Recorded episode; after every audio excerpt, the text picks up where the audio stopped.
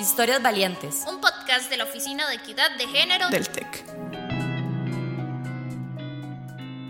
Yo estaba en una clase de diseño y el profesor se dejó decir que a los hombres se les iba a ser más fácil encontrar trabajo, que porque son más inteligentes y las empresas los prefieren, que las mujeres se embarazan y que tienen muchos problemas emocionales y que eso no les sirve a ningún patrono.